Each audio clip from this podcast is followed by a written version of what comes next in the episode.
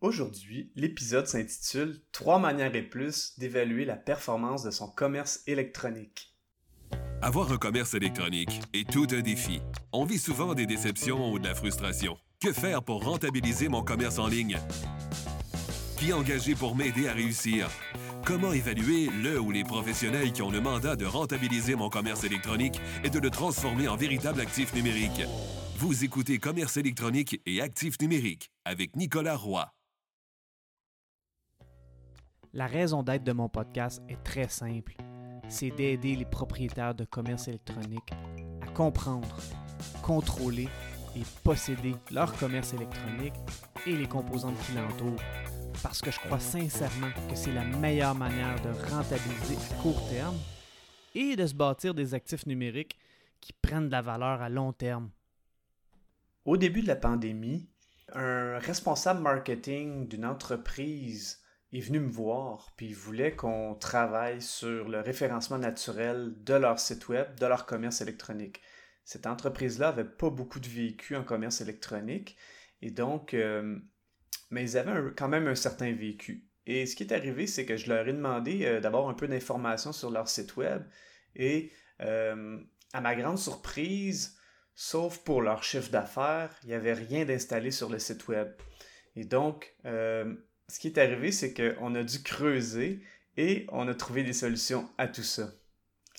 Dans cet épisode, on va discuter d'outils à utiliser pour évaluer la performance de son site web avec des indicateurs clés de performance. Avant de débuter l'épisode, j'aimerais vous inviter au groupe Facebook Commerce électronique et actifs numériques. C'est l'endroit où on pose des questions concernant le commerce électronique, que ce soit par rapport à nos défis ou en réaction au contenu de l'émission. Alors c'est un rendez-vous, le groupe Facebook Commerce électronique et actifs numériques. En commerce électronique, on parle beaucoup de KPIs, Key Performance Indicators, ou facteurs clés de performance. Pour les avoir, il y a principalement trois catégories euh, d'informations. Le premier, c'est le tableau de bord du site web. C'est exactement l'information dont avait euh, mon client lorsqu'on a débuté le processus. Donc, euh, le tableau de bord du site web va donner de l'information essentielle et évidente pour évaluer la performance de votre site web. Par exemple, on va avoir le revenu brut sur une période donnée. On va aussi avoir les transactions détaillées. C'est quand même important d'avoir le détail des transactions. On va avoir le panier moyen sur une période donnée on va avoir de l'information sur les clients, ce qui est très important. Hein. Et on va avoir, euh, si on a un ERP, donc un gestionnaire d'inventaire, on va avoir de l'information sur l'inventaire. Évidemment, l'information qui est présentée euh, à travers euh, la plateforme de commerce électronique est super importante.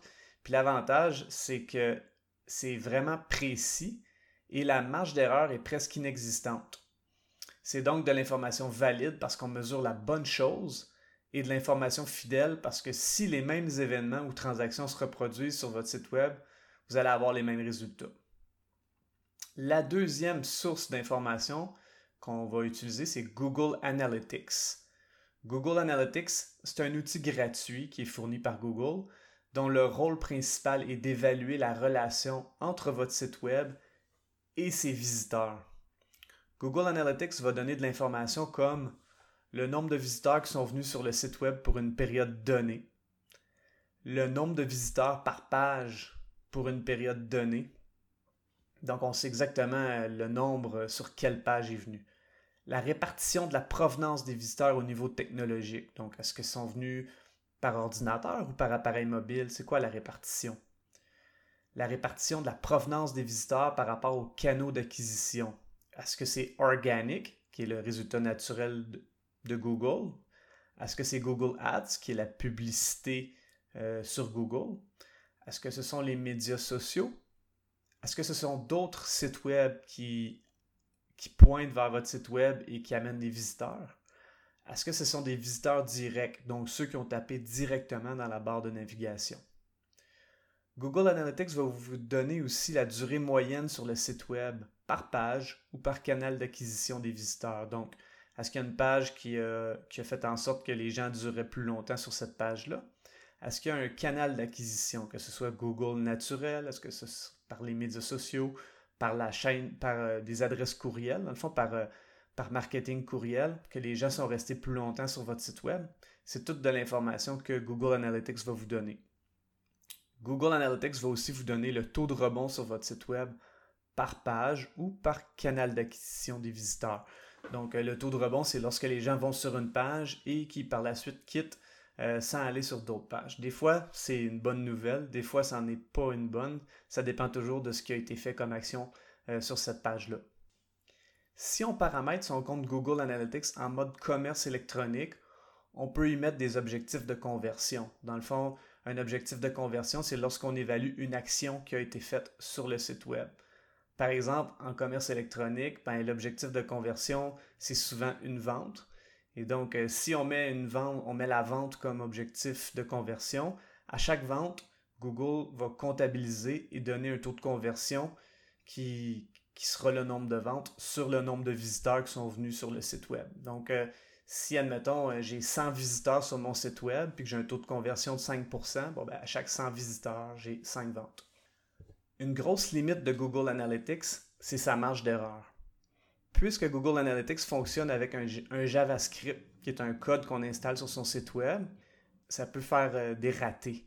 Aussi, Google fonctionne avec des échantillonnages. Donc, euh, l'information n'est pas toujours valide et fidèle à 100% comme l'information d'un site web. Le code JavaScript qu'on va euh, installer sur notre site web pour Google Analytics, il va parfois manquer de temps pour se déclencher si la connexion Internet du visiteur est plus lente. Donc, si vos visiteurs sont euh, peu importe où dans une région rurale ou euh, ailleurs où est-ce que l'Internet est plus lent, ça peut arriver. Aussi, le fait que Google Analytics soit gratuit, il utilise des échantillons moyens. Donc, c'est une moyenne du comportement entre les visiteurs et le site web. Ce n'est pas toujours des données 100% précises.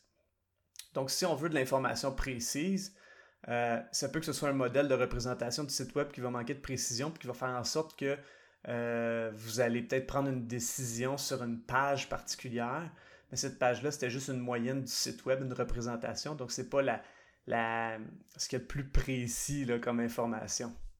Si un propriétaire d'entreprise a à prendre d'importantes décisions, euh, comme peut-être dire je vais enlever une page, est-ce que j'enlève cette page-là ou non? S'il n'y a personne qui va dessus, je devrais peut-être l'enlever ça se peut qu'il ait besoin des données précises. Il va devoir utiliser autre chose que Google Analytics pour ça. Donc, dans ce cas-ci, si on a une grosse décision comme ça à prendre, il est fortement recommandé d'utiliser une ou plusieurs autres sources de données pour contre-vérifier. Il y a d'autres solutions payantes où un code JavaScript va être installé pour prendre des données précises. Bon, c'est des solutions payantes, donc sont plus efficaces parce qu'elles donnent les vraies données et non de l'échantillonnage comme Google Analytics. Par contre, si le visiteur a une connexion Internet lente, le même problème de déclenchement du code JavaScript va survenir ou risque de survenir. Une autre bonne solution est de se connecter à son serveur et de vérifier les logs ou les entrées. Le serveur de votre site web est celui qui a le plus d'informations précises sur le nombre de visites sur chacune des pages de votre site web. Bon, les limites d'utiliser les, logs ou plutôt les entrées du serveur, c'est qu'il faut savoir comment faire et la majorité des serveurs ne gardent l'information que pour une période d'un mois pour éviter d'encombrer avec des, données qui sont souvent pas utilisées. Donc, c'est une limite pour ça.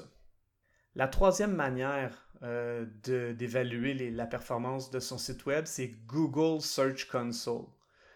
Google Search Console, c'est un outil qui est plus pour le référencement naturel, donc pour le trafic qui arrive de façon organique et donc de façon naturelle dans les moteurs de recherche comme Google. C'est un outil gratuit dont le rôle principal est d'évaluer la relation entre votre site web et le moteur de recherche de Google. Google Search Console va vous donner de l'information comme connaître l'état de santé de votre site web et s'il y a une ou plusieurs erreurs sur une ou plusieurs pages d'un site web. Donc euh, Google Search Console est quand même bon pour pointer les erreurs, euh, les erreurs techniques qu'il pourrait y avoir avec votre site web. Google Search Console va aussi vous pointer les requêtes ou mots-clés pour lesquels votre site web ressort sur Google et à quelle position moyenne dans une période donnée. Donc, ils vont vous dire euh, tel mot-clé, vous ressortez en telle position moyenne sur telle période de temps. Google Search Console va aussi vous donner le nombre d'impressions pour un mot-clé à une période donnée. Le nombre d'impressions, c'est le nombre de fois que votre site web est apparu dans les résultats de recherche de Google. Google Search Console va aussi vous donner le nombre de clics pour un mot-clé à une période donnée. En fait, c'est le nombre de fois que les gens ont cliqué sur le résultat de recherche de votre site web dans les résultats de Google, dans les résultats naturels.